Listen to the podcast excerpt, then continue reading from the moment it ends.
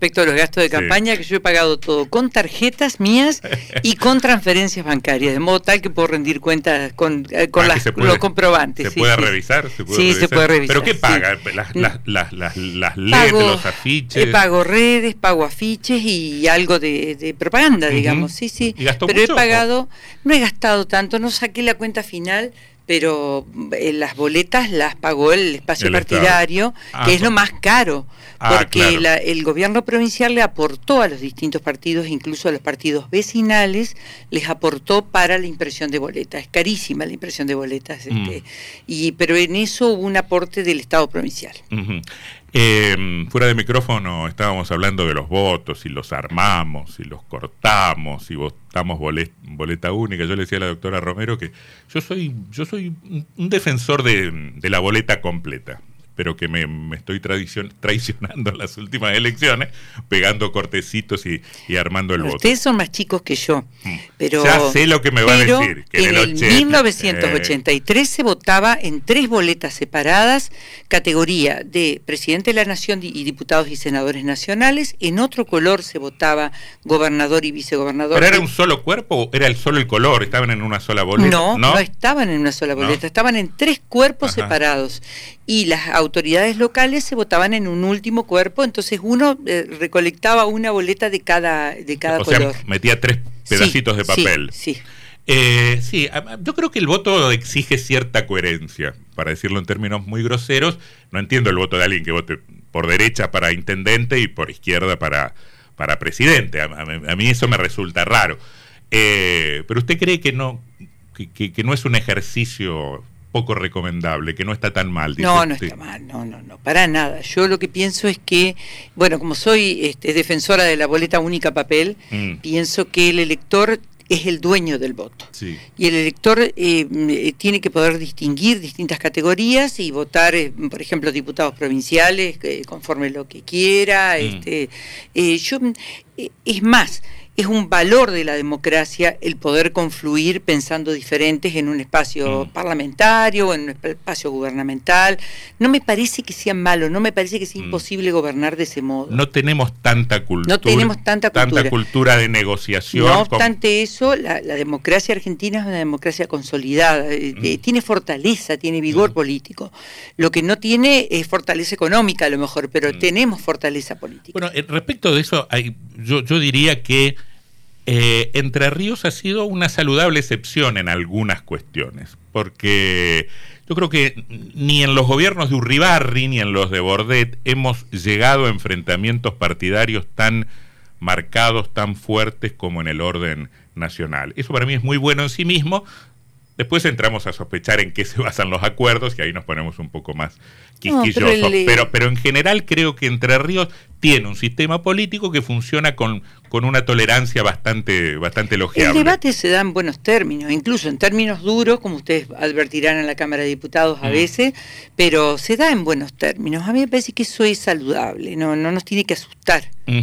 Eh, hablando de, de- de boleta, el que vota aval en Paraná tiene decidido su voto aval, pero después tiene que Tiene varias opciones. tiene varias opciones. Una de ellas somos nosotros, que somos Mm. una expresión con David Cáceres, con Sergio Elízar, con, eh, cuat- eh, con un cuerpo de concejales, de los cuales cinco son de la actual gestión, es decir, eh, la- las concejales mujeres Mm. están todas. Eh, y eh, con la incorporación de otros segmentos con- que vienen del mundo del trabajo, del mundo de, de los profesionales. de- Mm. Hay eh, una, un mix plural interesante que expresa un acuerdo amplio. Mm. Y nosotros tenemos un, eh, bueno, tanto fue así que cuando presentamos nuestra propuesta, estaba gran parte del funcionariado, yo diría la mayoría del funcionariado de Adambal, eh, a muestra de una continuidad que nosotros planteamos, pero no es una continuidad que inventamos ahora por las elecciones y porque la gestión de Val está, está muy bien considerada.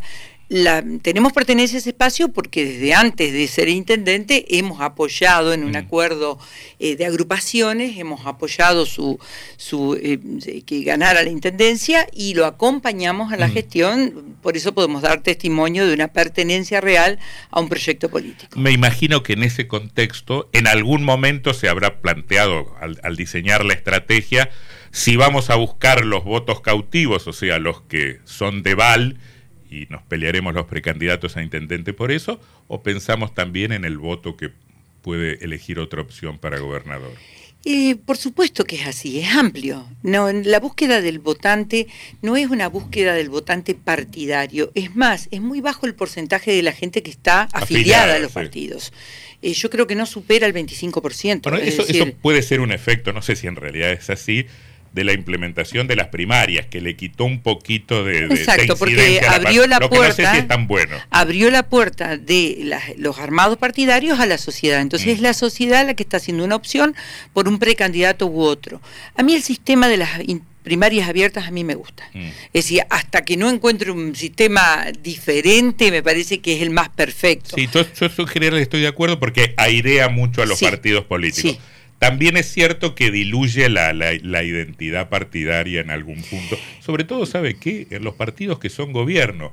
Porque los partidos que son gobierno tienden a, a convertir al partido en una cosa, un aparato seguidista del gobernador o del presidente o del es un problema de los partidos de gobierno en general, independientemente de mm. cuál sea el partido. Porque cuando se está en gestión, en gestión pública, es difícil esa distinción, pero a mí me parece que también eso forma parte de la formación, la capacitación, no me refiero a la bajada de línea o a la formación dogmática, sino me parece que hay que, por ejemplo, a mí me parece que los partidos tenemos hacia, por estos días, de hecho yo lo, hago con, el equipo del ministerio, tenemos que hacer capacitaciones en gestión, capacitaciones vinculadas a cómo funciona el Estado, mm. eh, vinculadas a gobiernos, a gobiernos abiertos. Eh, la capacitación tiene que ser permanente, pero no solamente en el esquema de la historia partidaria, que eso puede, uno leerlo en un libro. El tema es que hoy me parece que eh, a los partidos que aspiramos a ser gobierno se nos exige un plus. Mm hay que saber qué hacer desde el día uno. como una escuela de gestión. Exacto, no se puede inventar. Usted recién hablaba que en la presentación de campaña había muchos funcionarios del gobierno de Val en su espacio. ¿Se imagina una continuidad en las distintas áreas de gobierno también de funcionarios, de nombres o de programas? Totalmente, totalmente. Creo que es imprescindible, porque si algo funciona bien en, un, en el Estado como en la vida, no hay que cambiarlo, es decir, lo que funciona bien hay que seguirlo. Y eso también es una, un buen aprendizaje de los 40 años de democracia. A mí no me gusta, detesto eso de que asume una gestión y cambia hasta el logo de la gestión. A mí me parece que hay que continuar. Mm. Eh, acá se hizo una marca Paraná, que es preciosa, no la veo por acá, pero sé que hay hasta remeras de la radio con la marca Paraná. A mí me parece que eso se aprobó por ordenanza, no es necesario dispensar eh, ni un minuto más, hay que seguir conservando esas cosas, tienen que durar mucho tiempo, como en otras ciudades del país, que las marcas duran años, mm. y, hay que dedicarse a continuar las buenas cosas. Eh, debe hacer varias semanas que está de campañas y de... Desde el 24 de junio. Desde el 24 de junio. Eh, ¿qué, cosa, ¿Qué cosa de su diagnóstico de Paraná cambió o se modificó en estas semanas? Nosotros trazamos tres objetivos, orden, obras y desarrollo. En el objetivo del orden, nosotros apreciamos que hay un orden hacia el interior de la municipalidad, de los servicios, de las prestaciones, del equipamiento que hay que sostener. En obras, se han hecho muchas obras troncales y lo que recorriendo Paraná eh, uno advierte o, recibe el reclamo de que hay zonas de la ciudad en particular que piden, bueno, el, agua no es suficiente acá, eh, es decir, hay como zonas donde no se llegó parejo, porque eh, yo lo comprendo, eso es, no se llegó. Es tal así, así directamente, esa es la razón. Cuatro años de gobierno, ustedes saben que... que y entonces, por esto del diagnóstico que decías, Antonio, eh, justamente sirve esa recorrida para el diagnóstico. Y después en el desarrollo, yo creo que hay muchas cosas que vienen como en, viene, eh, es un engranaje que viene funcionando, pero está todo para hacer. Mm. Por ejemplo, el Distrito del Conocimiento está insinuándose, el planetario está eh, construyéndose. Un modelo turístico con lo de la isla Curupí se, se, insinúa bien, hay que seguir ahí, hay que seguir con más pasarelas, con más observatorio, con un área de servicios en la isla Curupí, apuntando a ese turismo ecológico que sume al turismo de convenciones que la mm. ciudad tiene. Y en orden al desarrollo, bueno, eh, también está lo del parque industrial, 21 hectáreas adquiridas, un parque fotovoltaico que hay que ponerlo a funcionar, eso está recién licitado. Es decir, hay mucho eh, de valor en esto de poder continuar estas cosas que son buenas en, tanto, en torno al desarrollo de Paraná. Perdón que le interrumpa, pero parece un diagnóstico de laboratorio. Mi, idea era que del contacto con la gente y de la demanda altera un poco esa, esa, idea general. Bueno, ahí hay otro aspecto que es el desarrollo humano, que yo advierto que en el contacto con la gente que reconoce valor de obras, hay otras cosas que son más profundas, que tienen que ver con aquel que está un poco más abajo y que hay ah. que tenderle la mano para que suba. Yo creo que en eso en Paraná tenemos que hacer mucho. Mm. Por eso imagino un desarrollo social que esté de la mano a una cantidad impresionante de instituciones que trabajan en desarrollo humano y en desarrollo social y que no son estatales. Ah, antes de ayer visité mm, eh, el Banco de, Alimentos, no sé si ustedes lo conocen, es una experiencia muy interesante, con ellos hay que trabajar desde el Estado, vale la pena lo que hacen. Lo mismo hay fundaciones, hay, hay este, merenderos que hacen instituciones sin fines de lucro que están, pero absolutamente no ligadas a la política partidaria. Los clubes, Exacto. Pero en de clubes. En clubes, en clubes yo creo que hay que directamente privilegiar el club de barrio y duplicar los esfuerzos de la municipalidad para que el club sea un enclave no solamente de producción de más deporte para los chicos, sino también de cultura. Mm. Los clubes también tienen que ser centros de cultura, donde, donde haya música, donde haya posibilidades de otro desarrollo. Por eso, en ese otro aspecto de desarrollo humano, yo encontré una riqueza extraordinaria en las propuestas, pero mucho por mm. hacer. Usted ya, ya estuvo en la, municipalidad como secretaria de gobierno en, la gestión AYE hace 15 años, 10, 15 sí, hace bastante tiempo. ¿Qué cambió la ciudad? ¿Qué cambió la política? ¿Qué cambió la gestión de aquel tiempo a hoy?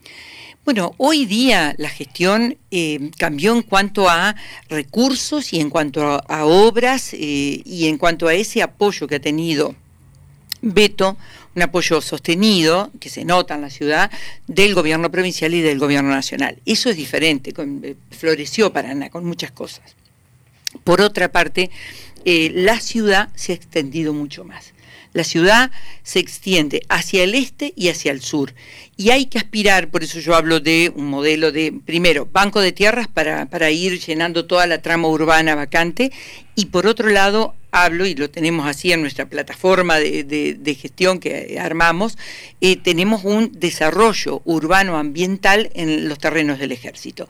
Ahí ya se hizo un master plan, se hizo en la gestión creo que de Blanca Osuna. Nosotros lo tenemos, por, con ese master plan en la mano hay que ir a buscar este, un acuerdo con el ejército en el que tenemos que pensar en urbanización, calles, etcétera, en eh, residencial, en un área residencial, también tenemos que imaginar para Paraná, sobre todo por problemas de transporte, de tránsito y de conectividad urbana, desplazar, así como va a estar la Guadera allá, está ya el Hospital de la Baxada, desplazar oficinas, eh, oficinas públicas eh, que puedan moverse. Y yo quiero recordar que no se trata de desplazarlas a un borde de la ciudad, sino que estamos a ocho minutos del centro. Es decir, eh, estando allí estamos a ocho minutos del centro, donde está el barrio mercantil, seguidamente están los terrenos del ejército. La proliferación de candidatos de diferentes fuerzas permite escuchar muchas ideas de, de diferentes candidatos. Em, y uno a veces recorre la ciudad y dice, che, las cosas que se podrían hacer acá. Por ejemplo, el puerto. Por ejemplo, el puerto. Por ejemplo, el ferrocarril la zona del ferrocarril, que hay un armatoste ahí que uno... Sí, barreras urbanas. ¿Eh? Sí, no sé si se llaman así. Sí, son barreras urbanas. Pero yo digo... Eh, Marcan un límite entre un barrio y otro. Sí, pero yo digo, con una potencialidad de hacer... Yo, yo, me, yo me imagino estadios, galpones, centro cultural. Bueno, en eso se avanzó.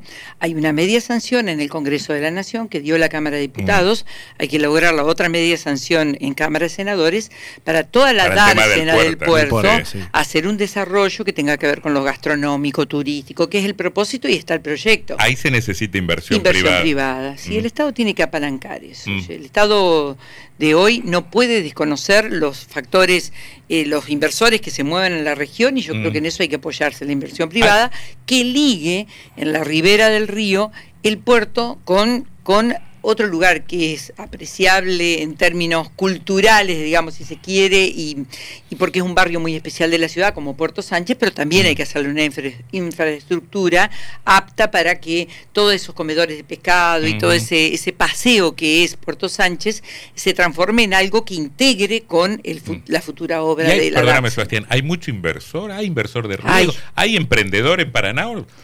porque eh, Paraná también es su gente, ¿no? Somos nosotros, con nuestros defectos y con nuestras con nuestras virtudes. A veces los paranaenses somos medio quedados. Pero fíjense ustedes que cuando se licitó eh, la concesión de, del restaurante que hoy existe pegado a la, a la sala Mayo, hubo varios oferentes, es decir, hay interés. Los dos paradores que funcionan en el Thompson, eh, son paradores que, que, funcionan y funcionan de la mano de la inversión privada. Se puede lograr inversión en el mm. puerto, por supuesto. ¿Y qué se imagina para el ferrocarril? Cultural. Ah.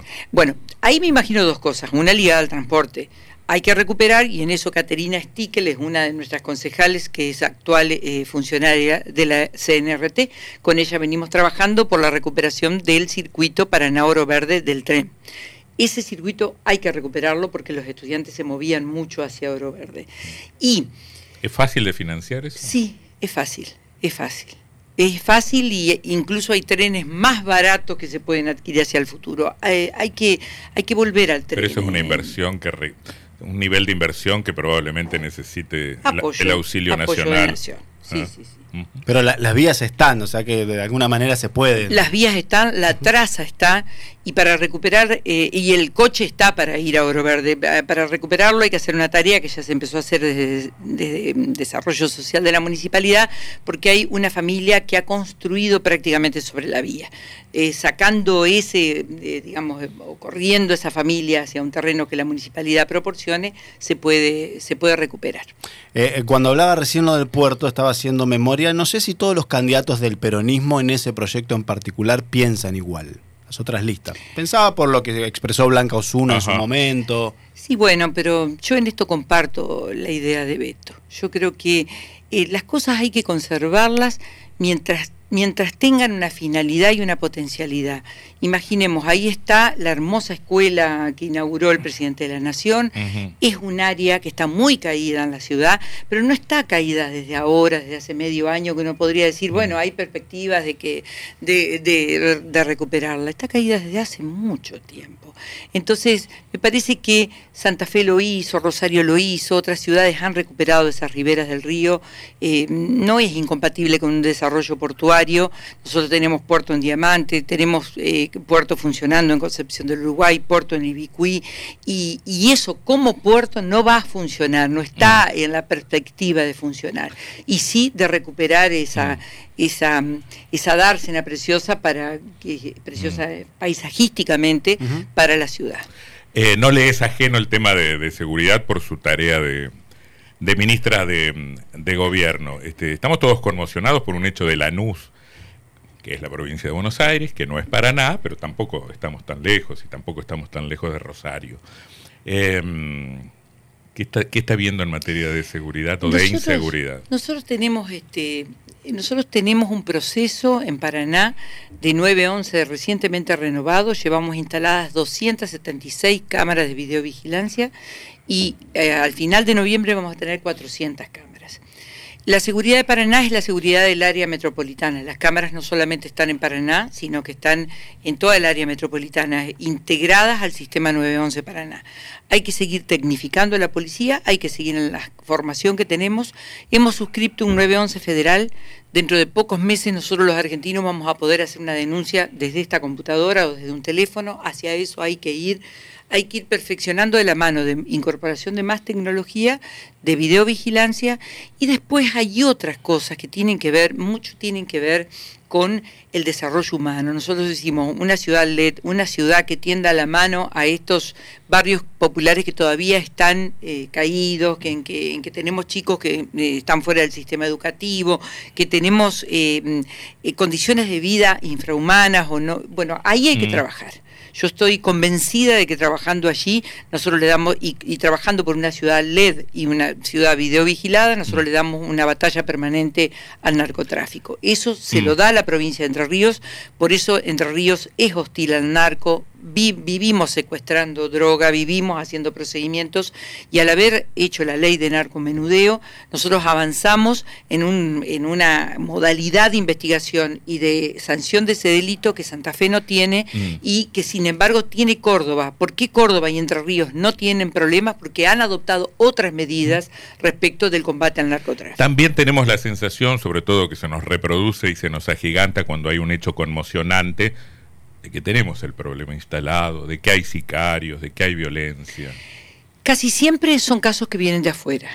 Y todos los narcotraficantes conocidos de Paraná y alrededores, ustedes díganme uno que no haya estado preso o cumpliendo condena. Sí, el problema es, que, el problema es que el fenómeno es que se reproduce, que las jefaturas cambian, que las estructuras siguen, que las estructuras permanecen. El, el, el tema es que el narco como tal en el mundo no se va a terminar, lo que hay que darle es batalla. Lo que hay que darle es hostilidad. Hace muy poco, no sé si ustedes lo recuerdan, el, el juez Federico Martín, que yo lo pondero mucho, el juez joven que está en, Victoria, eh, nos pidió colaboración con las con ciertas inversiones que le resultaban sospechosas. Yo, nosotros inmediatamente respondimos los oficios con el registro de la propiedad, pusimos a la policía a vigilar, a, hacer mm. videovigilancia y a ver ciertas cosas, porque también ese es un aspecto que los tribunales tienen que aprender, digo, aprender en serio lo digo, mm. porque tienen que formarse para investigar inversiones que resulten sospechosas. Sí, sí, porque si no terminamos en, el kiosquito y Claro, porque a lo mejor podemos tener el narco en Rosario, pero podemos tener inversiones en Entre Ríos. Yo creo que a eso nosotros lo tenemos que perseguir y por eso pondero la labor de este juez, que me parece un juez muy activo y tiene la cabeza puesta en impedir que en la zona vengan los, los narcotraficantes rosarinos a hacer inversiones. Un par de cosas finales, por, por lo menos de mi parte yo intuyo que debe haber muchas cosas que se pueden hacer sin dinero desde la gestión. Este, yo, pienso en algunas iniciativas de los gobiernos socialistas en Rosario o en, Santa Fe que, han hecho con, nada o con muy pocos centros culturales y, y, cosas que tienen que ver con, con el desarrollo humano. Un montón, un montón. Por ejemplo, bueno, sin dinero, con un poco más de dinero, el apoyo, esto que yo les decía, que cada club sea ayudado por el Estado, pero no con un subsidio eventual, sostenido, sostenido a cambio de que tengan chicos becados para integrarlos al deporte y a cambio de que cedan sus espacios para eventos culturales. Porque hay chicos que no van a la música, ah, no van al deporte, pero sí van a la música, van al arte, es decir, eso tiene que florecer en Paraná y cuesta dos pesos, es decir, cuesta poco. Otra cosa que cuesta poco, ya se está haciendo, pero hay que seguir y seguir y seguir, es fomentar el emprendedurismo. Eso, el otro día estaba recorriendo un barrio, eh, Villa Hermosa concretamente, y los vecinos me decían, este es un terreno municipal, no se usa como placita, nosotros no queremos que se saquen los, los juegos porque tenemos miedo que se intrusen. Nosotros queremos una feria permanente acá, porque acá hay mucha gente que produce cosas, ¿y qué implica eso? Hacer una vereda y hacer... Eh, lugar adecuado para que los puestos se instalen viernes, sábado y domingo. Los puestos de que fomentan el emprendedurismo, que hay y mucho en la ciudad, yo creo que tienen que ser permanentes, no tienen que ser eventuales con, con motivo del turismo, digamos, solamente o de un fin de semana largo, sino que tranquilamente pueden ser de viernes, sábado y domingo. ¿Qué ha visto en la militancia peronista? Mucho activismo, mucho, mucho. Mm. Lo veo, sí, lo veo. Esto de tener cinco precandidatos, este, bueno, llevó a eso, eso moviliza más que lo, tal vez que lo nacional o que lo provincial. Sí, sí, eh. sí, yo eso lo vi en Paraná. ¿Y a la hora de votar? Y bueno, lo veremos. Yo, no, no, pero, yo imagino le, darán prioridad al cuerpo intendente? Hasta el domingo no lo sabremos. Pero, pero yo creo que se mira el intendente, se mm. mira, se mira. Sí, sí, eh, No, tengo ninguna duda. Eh, el tema es si, si, si la gente vota por lo local o, por la situación nacional. Hoy por hoy yo no veo tan nacionalizada la elección, pero hoy, quizás si a octubre se nacionalice mucho más. Mm. Por hoy no, pero es mi impresión, me puedo equivocar muchísimo. yo le preguntaba a la militancia por algo que también veníamos conversando con otros candidatos respecto de las formas, los estilos y ha cambiado la política. Eso me encantó, en nuestro grupo me encantó. ¿Qué cosa? Porque hicimos una campaña de reuniones.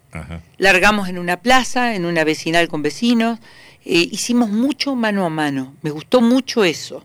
Me Pero gustó- veo, la veo a usted. y no estamos coacheados, no estamos pero veo muchas largando. Veo muchas este, redes sociales de todos modos. Ah, bueno, eso sí, bueno, eso, Eso es es una un realidad. cambio respecto de hace 5, 10 No, años. hubo- Eh, no hay grandes actos. Eso es grandes una realidad. actos de clubes. Y... No, eh, hemos preferido las reuniones. Bueno, pero eh, somos un- nosotros somos una generación, no sé usted, Sí. yo no me llevo tan bien con la tecnología, no sé usted Sí. qué le pasa con las redes sociales y con, con ese nuevo mecanismo de comunicación política. Pero es que es el mecanismo de comunicación de los jóvenes. Eh, no hay otra. Eh, ellos hasta se informan por redes Sí, sociales. sí. Yo me informo por páginas digitales. Claro. Cada vez menos por el, el texto Ajá. de papel. Pero, pero eh, es una realidad innegable. Incluso muchas personas mayores también se vinculan, más por Facebook, más por Instagram quizá, este, pero yo creo que son todas formas. Pero el mano a mano... Mm. A mí me pareció extraordinariamente bueno desde el 24 de junio hasta acá. Me pareció muy lindo. ¿Dónde esperan los resultados? Creo que en el local, a metros de acá, Acá, acá abajo. sí, cerquita. este, Ujú. creo ahí, este, no vamos a tener ahí los cómputos, sino que los vamos a mandar a, un- a una especie de centro de cómputos que hemos armado. Pero este, creo que ahí o en mi casa. Eh, va a haber mucha boleta en el, en, en el cuarto Muchísimo. oscuro paranaense. Muchísimo. ¿Eso es un problema a la hora de organizar no lo sé. operativamente ustedes la de militancia? nuestro frente nomás hay 10. Un montón. Claro. Porque se reproducen eh, por las Cada variantes de por candidato dos. a intendente. En la terminal presidente con Grabois y, y, más. con Mm. Massa. Así que hay 10. Eh, em, junto por el cambio hay menos largas, Claro, porque está la. porque eh, en el caso de Galimberti no pega, pero, pero si no, habría más todavía. Mm. Digo porque en una de esas nos demora un rato largo el resultado, ¿no? Capaz que Puede te- ser, ¿eh? puede ser. Nosotros creo que el local lo vamos a tener antes. Ajá. Sí. Doctora Rosario Romero, gracias por su visita. Muchas gracias a ustedes, muy por favor. amables. Rosario Romero, precandidata